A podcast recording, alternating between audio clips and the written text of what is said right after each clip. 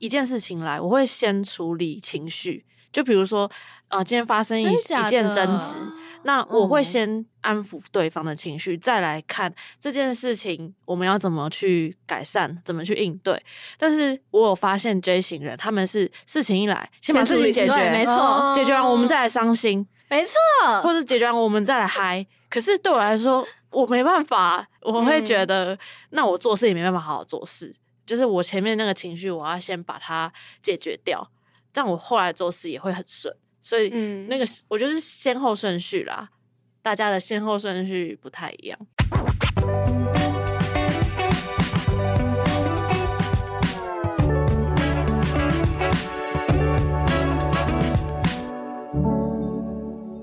在设计里看生活，在生活里找设计。Hello，各位设计关键字的听众朋友们，大家好，我是艺兴，我是 Mandy，我是思安，我是雅云。欢迎大家收听我们的全新单元编辑部女子会。那新的一年呢，我们会来跟大家聊聊彼此在工作生活上的价值观跟选择。那今天要聊的题目其实已经酝酿很久，它已经酝酿了半年吧，因为根本没有时间做。所以我们的那个新年新希望就是希望那个女子会的单元可以固定的坐下来。没错，这个题目我们大家已经讨论半年，然后某一次的编辑会议上，在聊到大家的那个 MBTI 的时候，嗯、就突然在就是 J 人 VS P 人，然后、欸、那我们是不是要先就各自讲一下彼此的那个对那个十六型人格？是会有听众不知道 MBTI 是什么吗？那就那就去那就去 Google 啊。去看 YouTube。Anyway，MBTI 就是十六型人格测验。你测出来之后，你会得到四个字母。第一个是 E 跟 I，E 是外向型，I 是内向型。然后第二个是 S 跟 S 跟 N，对，S 是实感型 （Sensing），然后 N 是直觉型。然后第三个是 T 跟 F，T 是理性型，F 是感性型。然后最后是我们今天要讨论的 J 跟 P，J 是系统型，就是计划型，然后 P 是弹性型，就是呃非计划型。嗯，好，大家可以稍微讲一下自己的 MBTI 是什么？你先啊，你先。我我是 ISFJ，他是我们艺兴是我们四个里面唯一的 I 人，就是内向型，然后被我们逼到就是逐渐转成 E。对，我是。一封哎，所以就是一或一或 I 有可能会一直改转变，转变对，随着你的当下的状态会做转变。嗯，对，这是比我们一封哎，好开心哦。那 Mandy，Mandy 是什么？我是 ENFP，就是俗称的小狗型，很喜欢 分享的快乐小狗。哦，小狗型是真的有这个说法吗？有啦，就是说我们查那个。那个资料，他们就说 ENFP 就是快乐狗狗，就很爱分享一些有的没有的。哦、那思安呢？我哈，我是我是有两种人格，一个是跟 Mandy 一样，就是 ENFP，然后二十四个比例，谁？到底是谁？然后另外一个是 I INFJ，对，就我两两个面上的人格，嗯，所以我今天应该就是可以当 P P 的代表，也可以当 J 的代表。我觉得你比较偏 P 啦。直接下定论。对，我是那个 ENFJ，ENFJ 好像就是比较领导者的角色。嗯，就是我那时候看那个代表人物里面就有奥巴马哦，领导国家，所以我就是 shopping design 奥巴马。对那那 ISFJ 守卫者的代表人物是谁？南丁格尔哦，南丁格尔。反正我们今天要讨论的 J 跟 P。想要讨论这个题目呢，是因为就是 J 人就是顾名思义，就是非常的计划控 （schedule 狂），就是如果没有照 schedule 来的话，就会非常崩溃。然后 P 就是自由自在的灵魂。然后因为我们这在场有两 P 两 J，对吧？对，对我跟你是 J，两 P 两 J，所以想要请大家分享一下，就是各自在面对。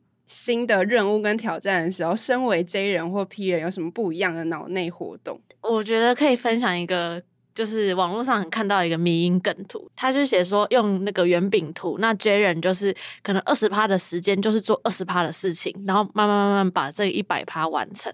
那 P 人就是你八十趴时间都不做事。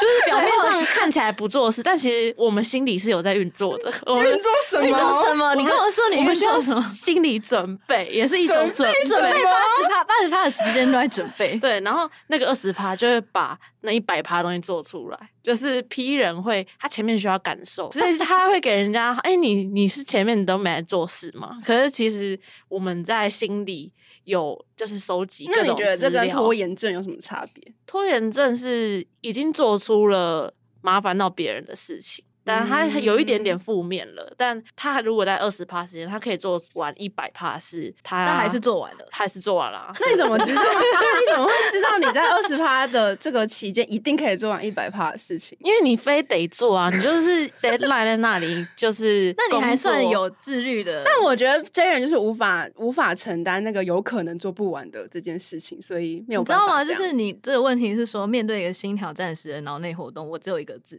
烦。你知道，从我接到新挑战的那一刻起，我的心里面就已经开始在做规划了。嗯，就是我已经从开始到结束，已经。所以在这件事情结束之前，你会一直在这件事情里面。对，我会一直在这个事情里面，而且是听到那个任务的当下，我就开始在规划。所以意意思就是说，这整个任务的期间有多长，我的痛苦就有多长。真的，典型 J 超 J。可是你这样感觉 J 就很不放过自己。会让自己好像就是从接受任务到最后，好像一直都在很紧绷的状态，紧绷的状况。所以这样的话，会不会造成就是你们其实会很容易就是完美主义，然后很容易觉得，就是如果没有按照有个地方有凸起的话，你们就开始责怪自己，会觉得这件事情整件事情都好像往一个不好的地方在前进，会完全会。我觉得我不知道跟我是 J 人有没有关系，但是我发现我最近听到一个新的名词叫做防御性悲观。我觉得我、哦、这个我有听过，我觉得我超级有防御性悲观。你可以解释一下那个防御性悲观是什么？就是你因为害怕这件事情的结果是不好的，所以你就会在一开始就假设它会往不好的方向去。嗯，嗯嗯。你为了做好你可能会失败，或是你可能会得不到你想要的心理准备。所以，比如说我要去日日本玩，我就会假设说，我的飞机如果遇到台风无法起飞怎么办？嗯，然后我就，就是先预设，反正就是不好，反因为我有想到了，所以即使发生，我也不会觉得太太差这样子。所以我觉得我是倾向凡事都做最坏的打算。天呐，你让那个听众知道我们的那个想法这么悲。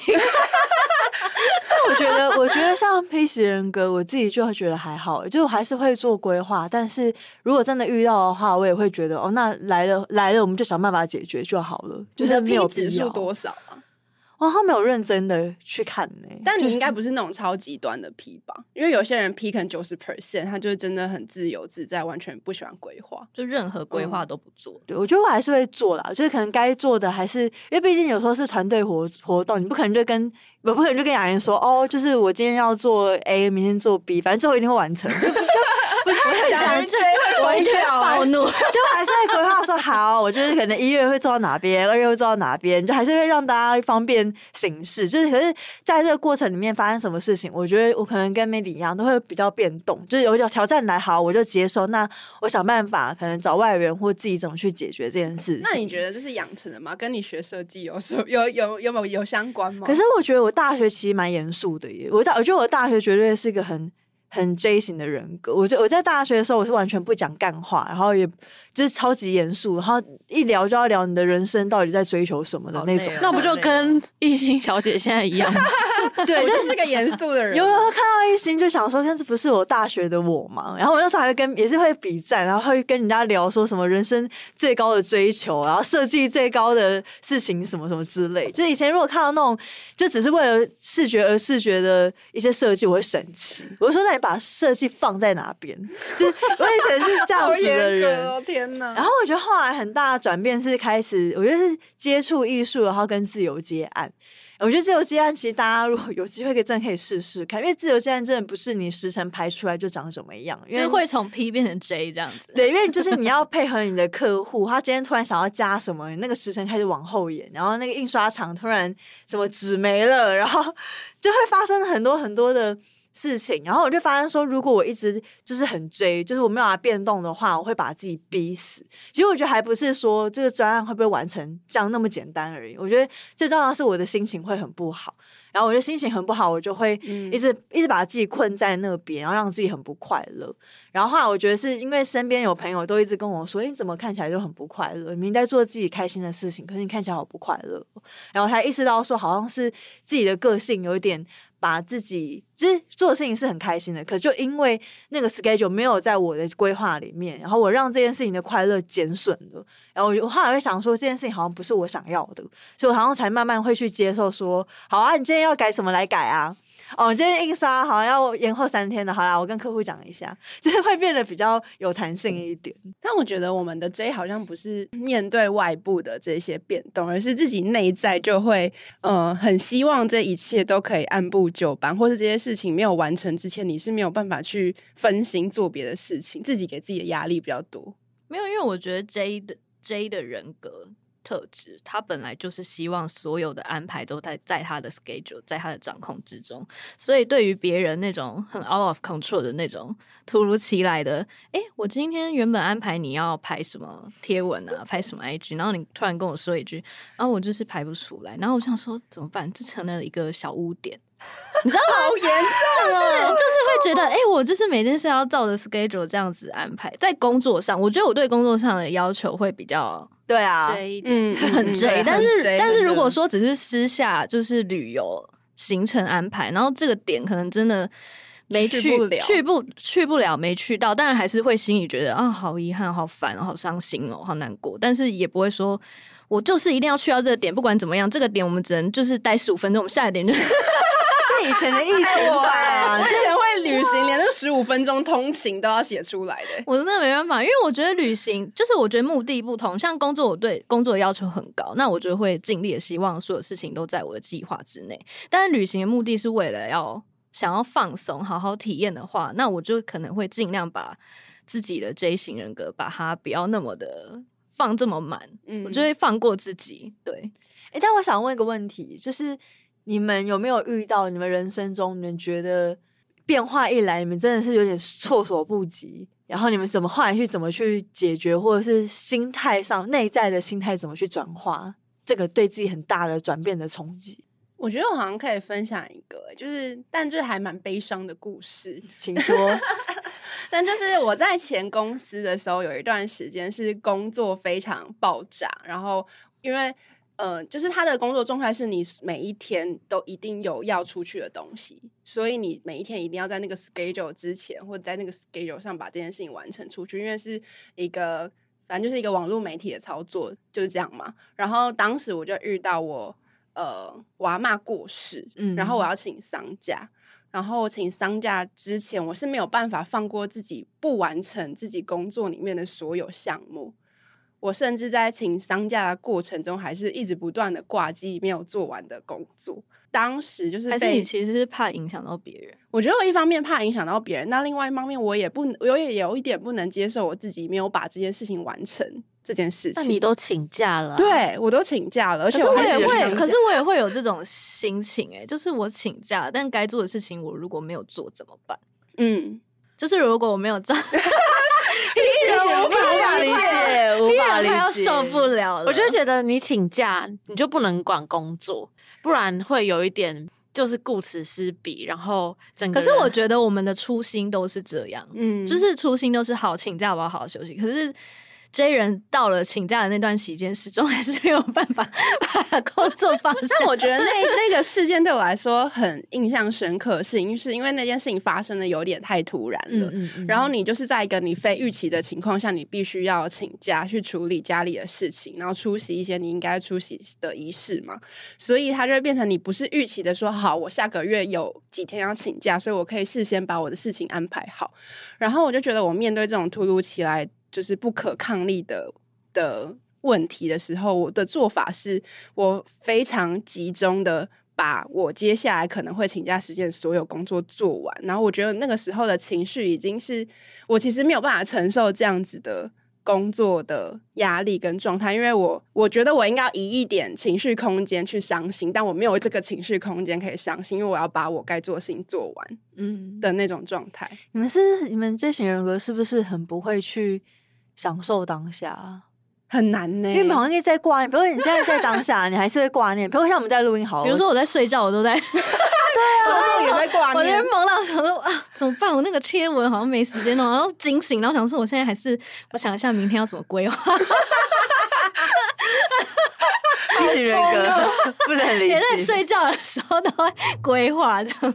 我觉得，嗯、我觉得要课题分离啦。就是工作，就是工工作真的不是你的全部啊。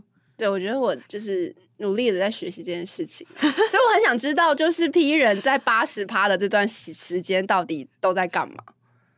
你 在干嘛？我觉得我也好羡慕。对啊，我很想知道、欸。哎，对我来说，处理一件事情来，我会先处理情绪。就比如说，呃，今天发生一一件争执。那我会先安抚对方的情绪，嗯、再来看这件事情我们要怎么去改善，怎么去应对。但是我有发现 J 型人他们是事情一来先把事情解决，没错，解决完我们再来伤心，没错，或者解决完我们再来嗨。可是对我来说，我没办法把我的情绪不管，我会觉得、嗯、那我做事也没办法好好做事。就是我前面那个情绪，我要先把它解决掉，这样我后来做事也会很顺。所以，那个我觉得是先后顺序啦，大家的先后顺序不太一样。哎、欸，认同哎、欸，因为像我，我今我就今年开始工作，就是 二零二四年 工作的时候，我就有发现说，就我自己就觉察到自己，只要在写稿的时候，身体就会很紧绷。可是我做的事情不是先把这篇稿写出来，我是先告诉自己，就是先闭起眼睛告诉自己为什么会那么紧绷。我反正我就是咬一牙牙一咬就给他做下去。我也是、欸，对，我就先先梳理自己的情绪，先理解，先察觉为什么我会有这个情绪，然后再好。那你准备好了，那我们再来，就我们好完呃，再把这篇稿把它出出来。没有，因为我我是那种被分手、失恋、爆哭，我隔天还是会照常来上班。然后把该做的事情做完，因为我不想要造成别人的困扰。哎、欸，我觉得就是，如果现在在听的各 各个老板想要一个很耐操的。一定要找 J 型人，社畜社畜代表。对，然后在面试的人也可以故意说自己 J 型，然后搞得自己好像真的会为这个公司就要就是卖肝卖血一样。那有没有可能有一些 J 型的人，他其实不像我们这这么？我觉得我们还蛮极端的 J 耶。哦，我们是极端的 J，所以大家听听，请听参考，仅供参考，仅供参考。所以后，所以后来我觉得学到一个一件事情，就是既然 J 型人这么喜欢安排。那就要把所有事情都当成工作一样安排，就是你不能把工作排完之后再想说你的生活要怎么过，而是你要把你的生活也安排。可是这样安排的那个量就会 double 哎、欸。可是 J 不是本来就爱安排吗？所以你在 你在生什么气？你在愤怒什么？因为这些呃，我们现在在座各位都已经不止一次的说，哎、欸，亦欣，你可以不要把你的什么做指甲啊、剪头发、啊，我没有想知道哎、欸，晚餐呢？写在行事历啊，对啊，Google 对啊，我我忽然觉得这样子对我反而比较好哎、欸。就把生活也跟休息都一起纳入在你的规划里面。对，嗯，那你们上一次就是让自己完全没有事情的放空是什么时候？我回想起来是十二月的某一个礼拜六，那一天，我觉得我彻底的很久没有那种自独处的感觉，因为那一天我没有跟任何人有约，然后那天那天我还是在计划，就是还是在计划我那天要做什么，可是那天的计划是我。给自己安排，就像你刚刚讲的，就是连休息也要安排。但是安排的方式是我让自己看书跟看一场电影，嗯、看完之后，然后那天就是还把手机关那个勿扰，对勿扰。嗯，然后那天就是也没有做其他事情，但我就觉得天哪，我好像很需要。为自己一个月安排一天，至少一天这样的时间，不要赴任何的邀约，嗯，就只是在家，然后独处，然后可能看完书或看完电影，给自己一个空白的时间去思考那个电影想要讲的话，跟那本书想要传达的意思是什么。嗯嗯，因为雅人是连跟朋友的邀约也会很当真的 J 人，就是他他会他会风雨无阻的赴约。之前还超神，之前好像感冒还月经来，然后就你不舒服，你还是赴约了。没有，就是重点是你运动也是哎、欸。对啊，对，就是我即使累到吐了，还是确诊，就是当下才知道我其实是那个不舒服是确诊，但是我还是想要，就是觉得跟人家约好了，我还是得要过去，因为我我心里会预设。别人跟我约好了，他做了准备，嗯、他特地空下那个时间来赴约，那我怎么可以轻易的取消？对他来说，我觉得很不尊重他。Mandy 的眼神表示无法理解。我我跟你这部分完全相反，就是像如果我跟一个人约，然后他如果今天突然跟我说啊，我今天月经来不舒服，我们可以取消吗？有时候我反而会松了一口气。是谁？我马上懂啊！我会觉得说，哎、欸。啊，等下不用马上急着要化妆出门了啊，可以可以就是放松了，或是说。就是可能我正在急着化妆，然后想说啊，等一下等一下我来不及出门了，然后对方跟我说不好意思，我会迟到个十五分钟哦，我也马上放松，太好了。等一下，我觉得 Mandy 你这个是因为拖延症，你并不是因为你是 P 型人格。我们来分分离一下这两件事情。我想问雅媛跟一心，那如果是今天是你们不愿意。就是风对别人的邀约是风雨无阻。那如果假设今天你遇到一个平行人格，一直给你取消你们的邀约，你会我再也不约他。哎、欸，我真的有被这种人搞怒，就是惹怒过，很夸张吗？就是很很多很多次，就是已经超过五次以上。他可能就是人格有点缺陷啦，他应该不是谁跟 P 的问题。没有，因为既然我预期别人跟我赴约是他做了准备，那就代表其实我在赴约前我也是。做足了准备，就是我特别空下的那天，然后我可能还会化妆，然后想我连穿那天要穿什么，我可能都会先想好。然后等到我如果要就是可能出门前三十分钟，你跟我说哦，我就是觉得今天可能要先取消什么的，一次两次可以，但是第三次、第四次、第五次，我就觉得我们再也不要联络，会不会太极端？那个听众朋友小心哦，就是说 你现在有一个面对一个 J 型人格的朋友，不要随意的取消赴约。我好像这个我好像还好，这个就还，嗯、这个我好像还好，比较变动一点。嗯，我比较 care 我有没有影响到别人。那至于别人有没有影响到我，我觉得我还是蛮没底线的人。各位老板，那个什么 I S 什么 I S F J F J，哎，我想起来我刚刚看的那个电影什么日历啊，日历啊，哦、对，我看到爆哭哎、欸，那一幕。好啊，然后我觉得我那时候在思考就是 J P 人格的题目的时候，我想到一个事情就是。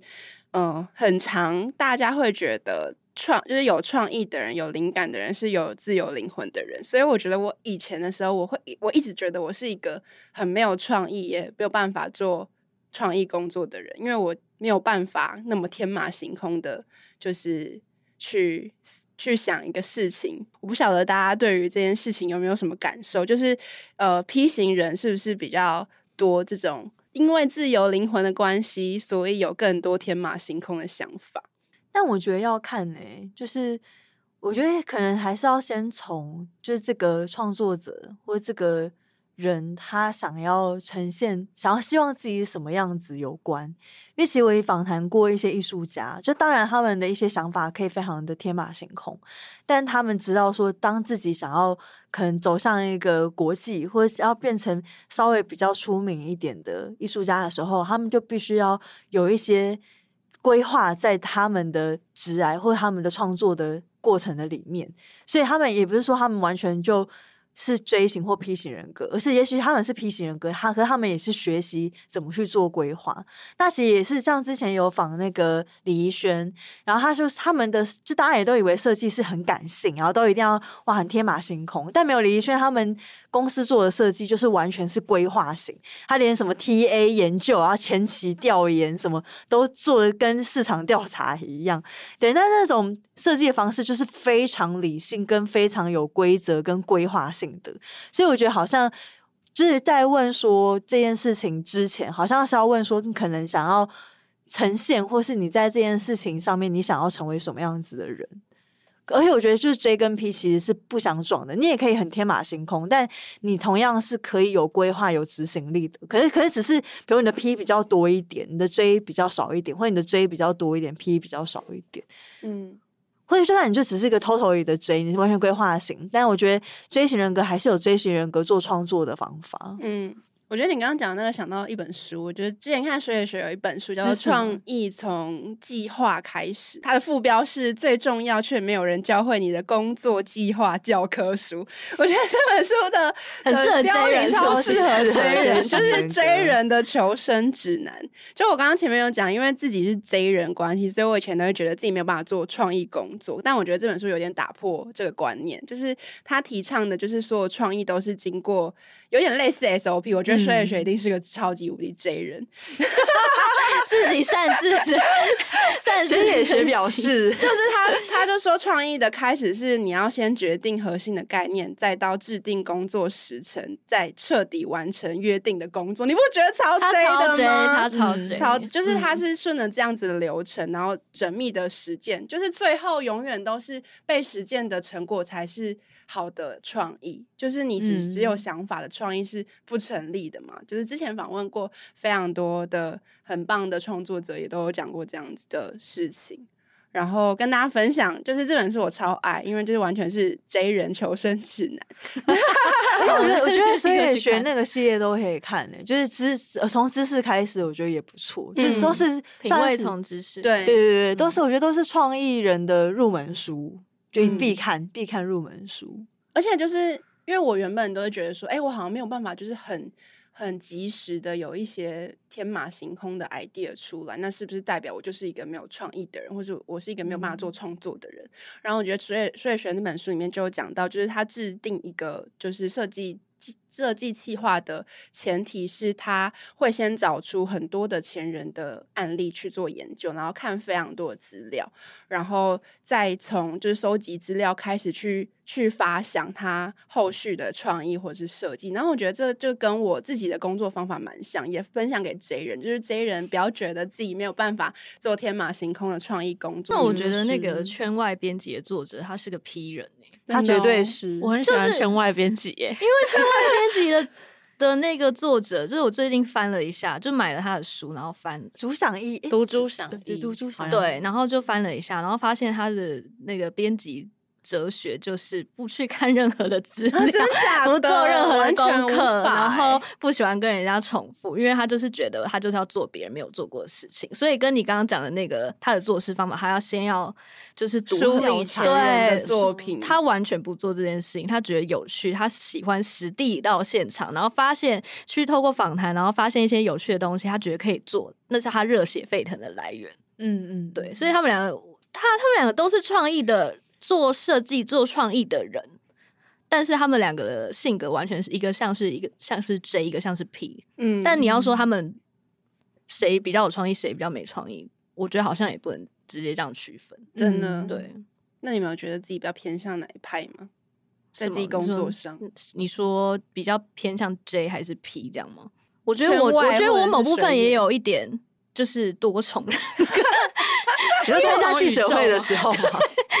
我觉得我有时候就是在呃提案的时候，我不会不太会去设限，嗯，就是有时候会讲一些很荒谬的话或什么的。但我觉得如果他真的很 J 的话，他从一开始他可能就会把他的想法很收敛，嗯嗯嗯，他就不会想要 out of control。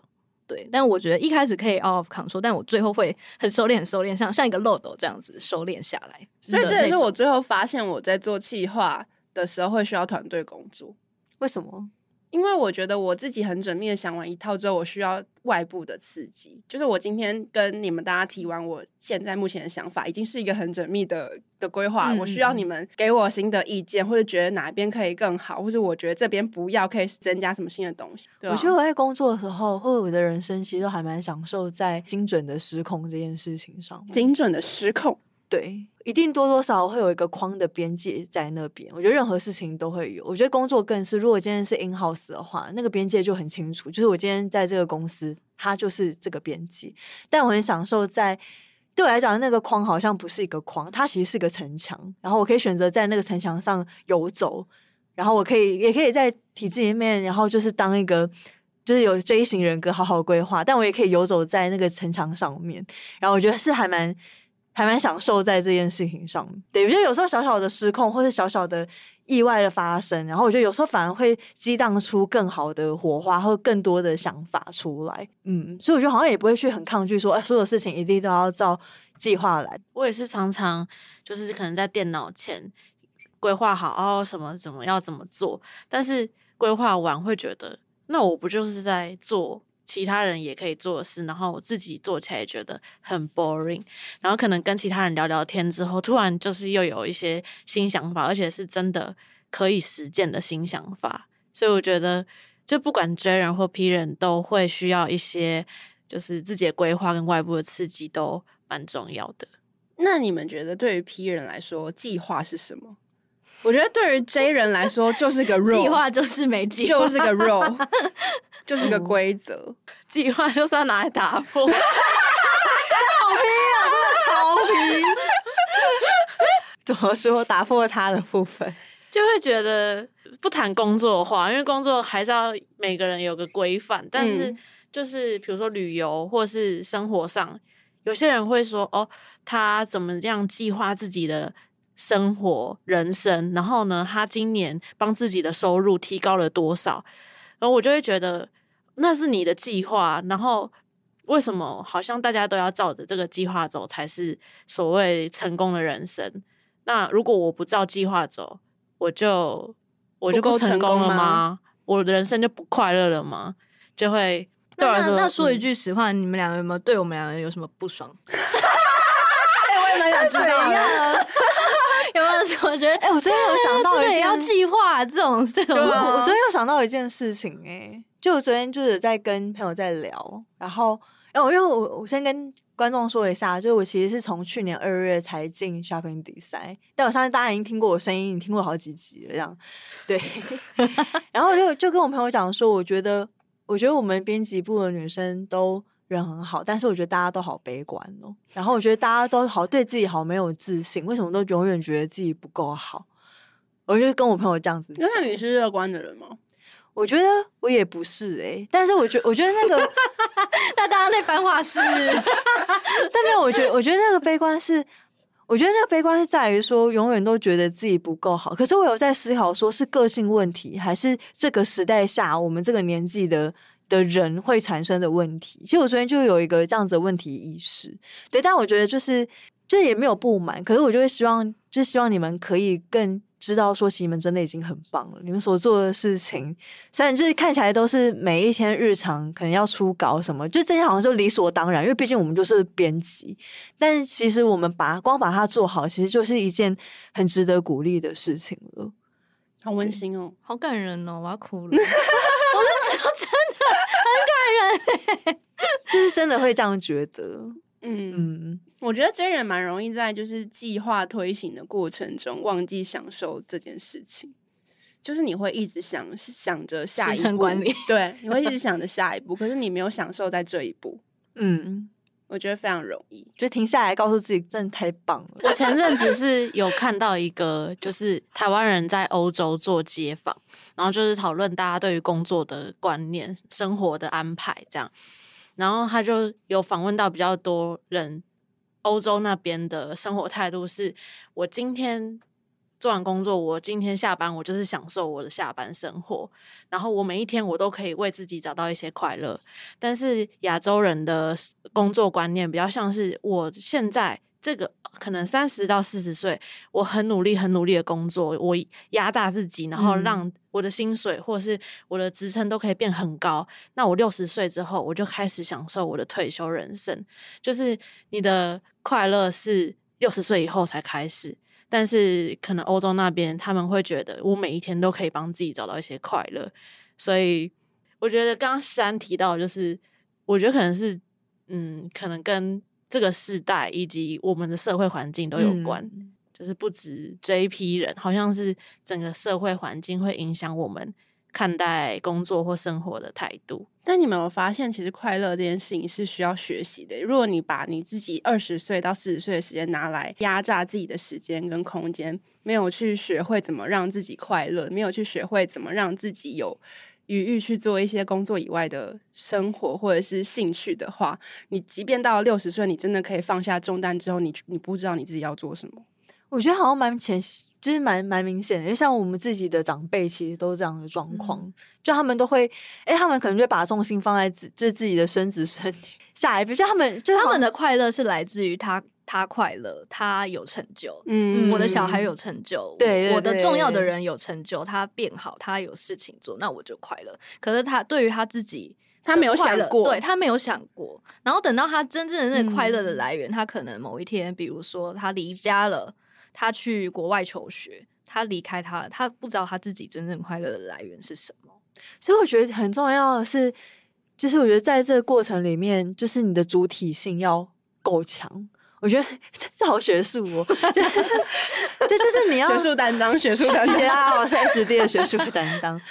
我觉得这如果人生真的是一个历程的话，那每一步其实都是把我们自己拼凑的更完整。就包括我们怎么去感受，比如我们工作的真的成就，去感受怎么样去学习快乐，去感受什么是幸福。我觉得好像它其实是一辈子的功课，你不能以为说它可以延迟到五六十岁你再去做，因为它就是这人生一直以来都是你要去面对很多很多的问题、课题、挑战。我觉得这些都是没办法避免。但是我觉得，如果真的去面对的话，其实可以在当中去感受到，其实自己的人生是很丰富、很多元。不是人生就真的只有工作、工作、工作，计划、计划、计划，下一步、下一步、下一步。哦，我不够好，我不够好，我不够好，这种事情。昨天 Mandy 才在我的 IG 底下留言说，他很喜欢我，就是年末回顾的时候写，我要记得我对成功的定义是不要用现在去买以后。嗯，对，嗯，每一天都。是很重要的一天，可能这样讲有点浪漫，就是把每一天都当成最后一天来过，这也是我的就是生命哲学。生命哲学，虽然有时候也是荒废了一天。天哪，我讲不出我的生命哲学。但我觉得可以感受，因为我去年，因为我去年身体状况不太好，然后那时候其实医生也跟我说，就是就是我可能随时随地都会。注意医院这种状况，然后其实从去年我就开始很认真在思考，说我的人生真的就是要这样子过吗？然后后来就发现说，因为这样子的想法一进入到我在面对每一天的时候，真的会产生改变吗？对，会用新的眼光去看待所有的人事物，就包括一些对待人，我也我那时候也给自己一个目标说，说哦，我希望每个跟我接触到的人，他们都可以感受到自己的价值。就我希望可以让他们看到他们自己生命的价值是什么，或工作，我希望我可以当一个好的协助者，就会开始会去重新在每一件事情去定义说，哦，我真的如果我明天像曼一讲，我明天就要死了，那我今天希望说我死掉之后，别人怎么怀念我？我的同事会说啊，他就是个大雷包什么，就是。悲伤，我想哎、欸，我想说，你说你走了以后，人家想怀念你，只只是大雷包，大雷包。对，那你真的雷自己耶，才会让人家觉得你是有大雷包这个印象。所以我就觉得说，我不想这样，我想大家大家知道说，哦，就是陈思涵好啦，还 OK 啦，就是工作能力还不错，然后就是还还是在团队里面是一个快乐担当，就我希望是这样子的状况。嗯。刚刚聊到就是二零二三年年度回顾，上上周大家应该看到一堆人在那个社群上不断的回顾自己的、啊、自己的就是音乐会下过去一年的个人事迹。没错，对。那想问就是 J 人跟 P 人，就是对于新年总结这件事情有什么样不一样的想法吗？来，两位有做新年总结吗？你有做新闻？你先讲，你昨天才打 才发文。我跟你说，为什么我昨天要打？好不好？就是因为我不是，就是因为我 没有打计划，我没有打完，我就会觉得我新的一年还没开始。OK。是哦，嗯、我新的一年已经开始了，我就是已经开始在工作，我就开始了。十月二十号就已经在，已经开始了。因为我是一个我很需要一个断点的人，就是每一周的结尾，如果我觉得我这一周过得就是不是很好，或是有一点卡什么的，我一定要写手账，我一定要把这一周过去的事情都。把它理清楚，然后我觉得我给自己一个 rule，就是我写下来就过去了，我写下来就就明天就是新的一天。所以我写下来对于对你来说是真的有帮助，因为我觉得是我自己给自己的一个规定，就是我告诉我自己说，这个行为就是当我把这件事情写下来之后，我就不要再去在意它了。那这样子我就可以展开明天新的一天，或是展开一个新的。专案，我如果觉得这个专案我做的很糟，我真的是，哦，对不起苍天，我对不起，对不起谁啦？对不起，我就是一定要把它写下来。一人再次充满疑惑的表情，就是要让大家看看你们现场。哦，我觉得这是我自己个人的仪式。嗯，但我觉得文字确实是一个很好抒发或者很好记录的一个载体了。那雅云，你有做就是回顾吗？我好像不会做这种事哎、欸。对，你只会发一些美美的照片，然后拍一些美美的照片，就是我的回顾。拜拜，会发一张美美照片。新的一年开始了，对啊，继续美下去。这样，我帮你补。这是什么表情？思安马上就 PO 了，你很快就写完了你的工作回顾。哪哪里的？脸书跟 IG 都写啊。哦，可我脸，我觉得脸书比较是偏，就是把去年我所有专访的文章，然后全部写下来。对，就我觉得算比较是算工作回顾，比较小小，比较 serious 一点。那这对你来说，你可以重新去检视哦，原来你这一年做了这么多事情，对稳固那个，嗯、因为你做了很多事情，但是你有也有可能会忘记啊。其实我觉得我蛮认同你讲的，因为我觉得像我前几天其实有在限动有发，就其实我真的觉得有时候当太忙碌的时候，你的忙碌已经完全去挤压你去看外在的目光，你会一直。聚焦在自己的痛苦或者自己多忙碌上面，可我觉得这时候如果可以稍微去回顾说，哎，我这个礼拜做了什么，然后或是我今年做了什么，你会发现说，哎，其实你做了很多的事情，然后你也达成了很多的成就，你就不会把自己的目光太限缩在自己的痛苦或自己在忙碌的事情上面。所以，其实老实讲，我以前是一个有点看不起仪式感的人。可是，当年纪剧长，真的会发现说，哎，仪式感，年纪剧长，真的会发现。仪式感真的有它存在的必要性，然后我现在也会很认真的每一天把自己做什么事情写下来，所以是小小的给自己说哦，我今天我今天做了什么事情这样子。因为生命是连续性啊，你如果不自己为它创造一些断点，让它有一个重启的开关的话，你怎么过得去很多事情？Oh my god！刚刚是要写书的序言吗？但 Mandy 呢？Mandy 你觉得？我其实。嗯，在以前大学的时候，也是每一年都会做我的年度回顾，然后我甚至是会把我会开启我的 Google 相簿，然后把一月到十二月，我觉得我心里觉得它是重要的事情写下来。天哪，你这完全就已经追爆了啊，就是，但但我。就是 J 是年度回顾部分，但是我在新年展望超批，多批，展看今年的多批，就是我都会下一些很天马行空，然后我根本就是明年还是做不到的事情，像是什么？就可能 萧三的男朋友，哎、欸，这个做不到，这可以努力看看啦，就是很难，比如说嗯、呃，减脂到几趴，然后呃，那你今年没做到，明年还继续写？对，就是一个展望。但你写下来之后，你会做规划，说，比如说减脂好了，那我一月到二月我要兼职多少，然后几月到几月要兼职多少。所以我觉得这个就是我要学习追人的部分，就是把把这个大展望落实到每一天。嗯、那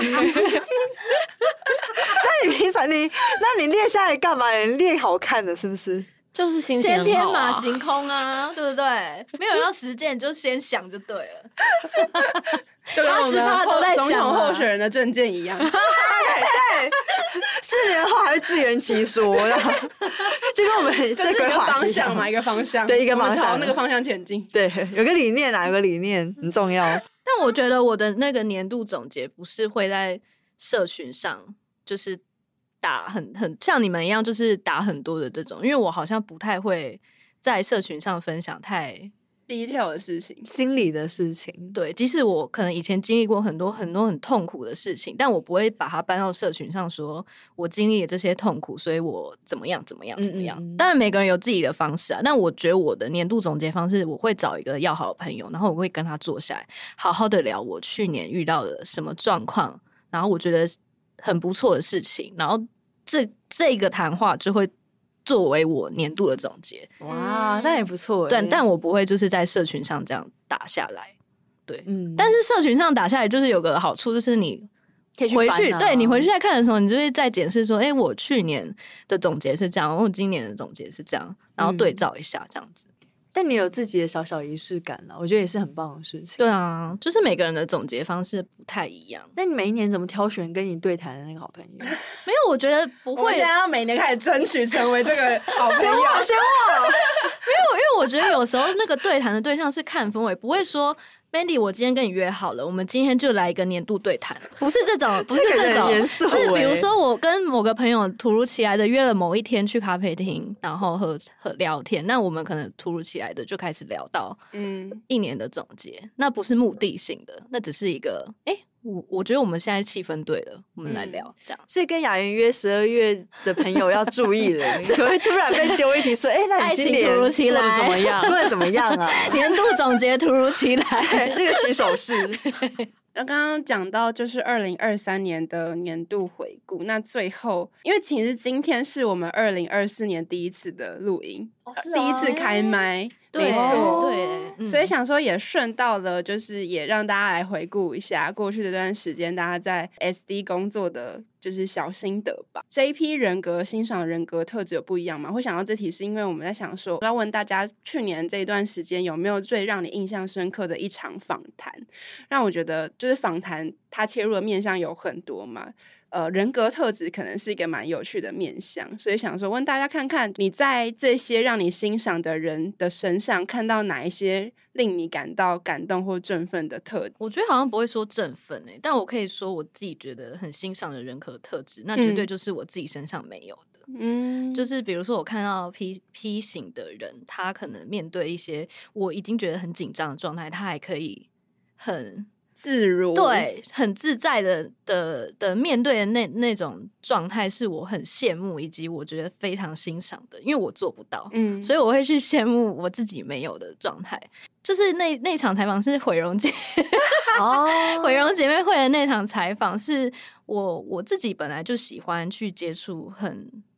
嗯，比较爱说真话，比较 real，就是没有什么包袱的创作者。创作者们，他们既然已经没有包袱，那也就代表他把他自己的很真实的一面展现出来，然后你也可以很随心所欲的畅聊。所以那场访谈，虽然我那那天晚上就是有点疲惫，但是我还是觉得，哎、欸，他们很掏心掏肺在跟你分享他们的一路的以来的历程跟创作的想法的时候，你会觉得那是一场充满灵魂的。没错，重点是这场采访，我们访到每个人都泪流满面。对，最后我们大家就是哭 哭成一 片，超夸张的。对，那那那一场采访是让我觉得印象还蛮深刻的。如果讲到去年的话，我觉得我有三场还蛮印象深刻的。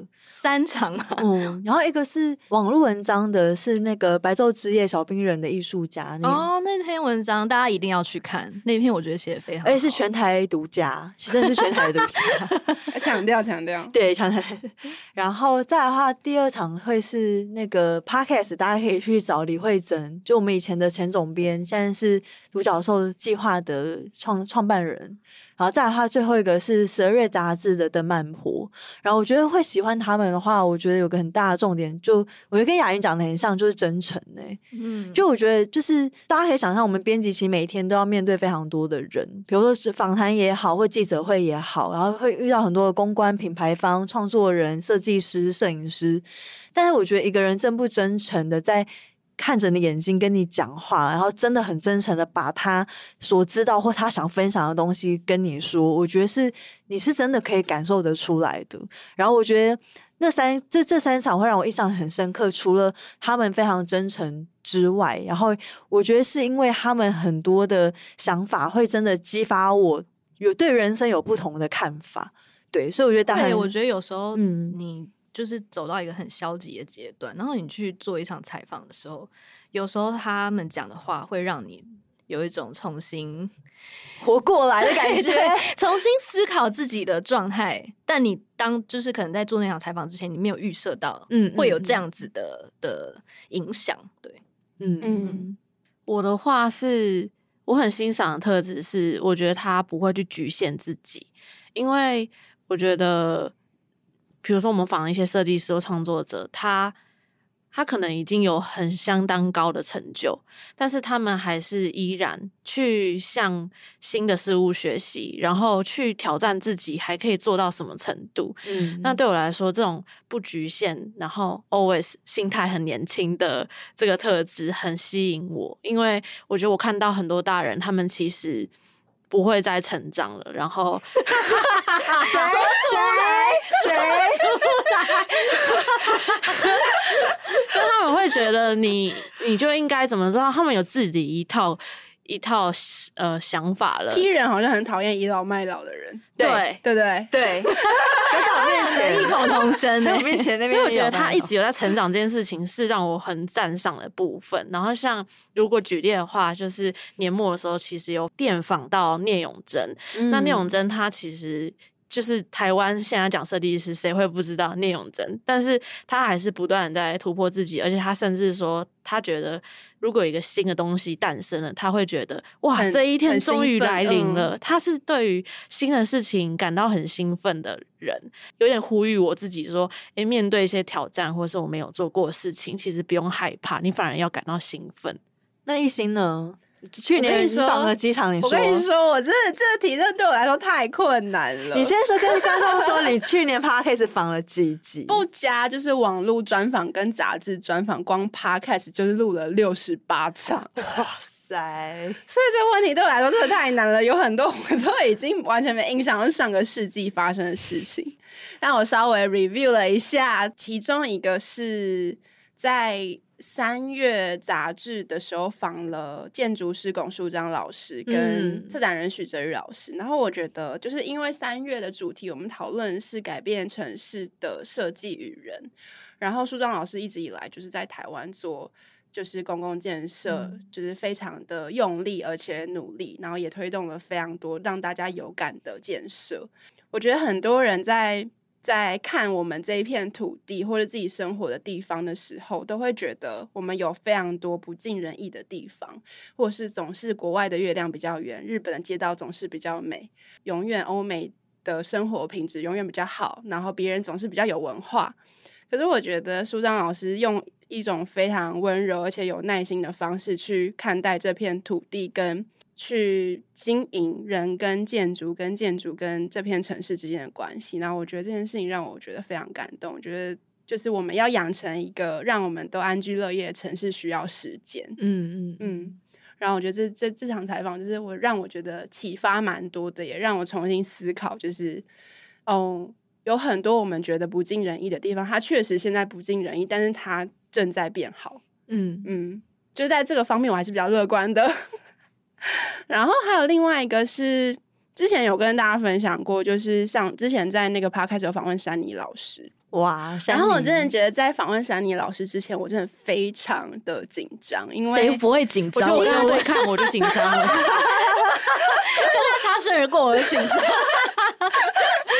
老师比较讨厌我。珊妮老师就是一个气场非常强大的，就是很专业的大人。然后我觉得他就是一直让别人觉得他永远都是做足了功课，跟在他的专业上，他真的是不遗余力之余呢，也非常的努力。在那场采访里面，我看到的并不是珊妮老师在音乐这件事情上有多专业，因为这这个专业不需要再多说。但我觉得我看到的是珊妮老师作为一个大人，他怎么跟人交流。就是我觉得我作为一个小小的编辑，我今天坐在录音室里面跟他对话，我非常可以感受到他非常认真的听我讲每一句话。嗯，然后我觉得这件事情对于一个我们俗称成功的大人来说是非常不容易的事情。然后他在第一个第一时间知道我的名字，跟我交换完名片之后，他就称呼我的名字。就是我们访过这么多人，我们知道有非常多的成功的大人是。不一定会记得今天来访问我的编辑是谁的，但我觉得愿意认真的看，就是名片上面的你的名字，然后跟你在访谈的时候叫出你的名字，跟炯炯有神看着你讲的每一句话的大人是非常有魅力的。或是他会在就是采访结束之后，他会认真的跟你说谢谢你，嗯。嗯，然后你就觉得哦，天哪，我认真的准备访纲，我认真的做资料，就是有人。这个受访者他有他有看见，对，而不会觉得我们只是在某一天的某一刻遇到，然后我们从此不会再嗯相遇了，或者只想讲自己想讲的 事情。我觉得我感受很深，就是因为在对谈过程中，有时候不只是丢问题，你可能还会针对可能老师分享的东西，你还会再分享你自己的想法。可是我真的体感觉得他非常认真在听我的回馈，就是我我都觉得我自己的回馈到底到底是什么，就是。可能对于老师，陈三要生气了。人家说你不要这么没自信，好吧？那你懂我的意思？我懂，就我觉得他比我还要更重视我想要跟他讲的话，嗯，嗯的那种感觉。我觉得这蛮重要的耶。然后我觉得还有第三个，我觉得也是人格特质的部分，就是之前访，因为思安有一起老爷酒店的哦，方正陈方正他也是不断，他也是心态很年轻的人，对对对，他真的比我们年轻，他健步如飞，我们俩还跟不上他哎。真的，老师讲，真的。我觉得我在他身上看到是永远的好奇心，哎，就是对什么事情都充满了热情，然后非常，我觉得他一定是个姨，他绝对是，而且我觉得他很厉害，因为那时候跟他一起来的同事有讲说，他每个月还会看四五十本书，然后还会跟大家开读书会分享，哎，他还跟我们分享说，他只要有空闲，他就会听各类的 podcast，从我们设计的关键字到什么商业，然后到什么讲文化，他都会听。真的，那他应该会听这一集。嗨，抱歉，好久不见。但我觉得是，就是他，我觉得是他展现出对这个世界就是热爱。对，真的会很感人，会真的会被他感染到，到你会觉得说，哇，我好，我也好想要去知道这个世界所有的事情。真的，就是以上三个，就是在我就是非常疯狂的采访之年里面，我觉得最让我感动的三场采访。好，今天第一集的编辑部女子会就录到这里。那欢迎大家可以留言告诉你们对于二零二四有什么新的想法，然后以及如果未来想要在 Podcast 听到我们聊什么样的主题，专访什么样的人物，也可以留言告诉我们哦。那设计关键字，我们下次见，拜拜。拜拜。